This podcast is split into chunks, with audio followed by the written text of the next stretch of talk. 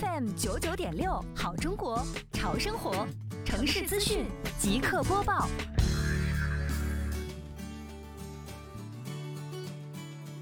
今天下午，杭州市西湖区双浦镇公共管理办工作人员来到双浦新区一家售楼处。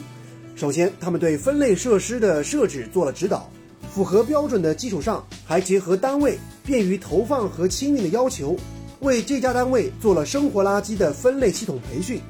在普及生活垃圾分类的方式方法、条例的实施的基础上，还分析了垃圾的处置去向、再生资源蓝桶的回收利用、有害垃圾的危害，进一步增强了群众的意识。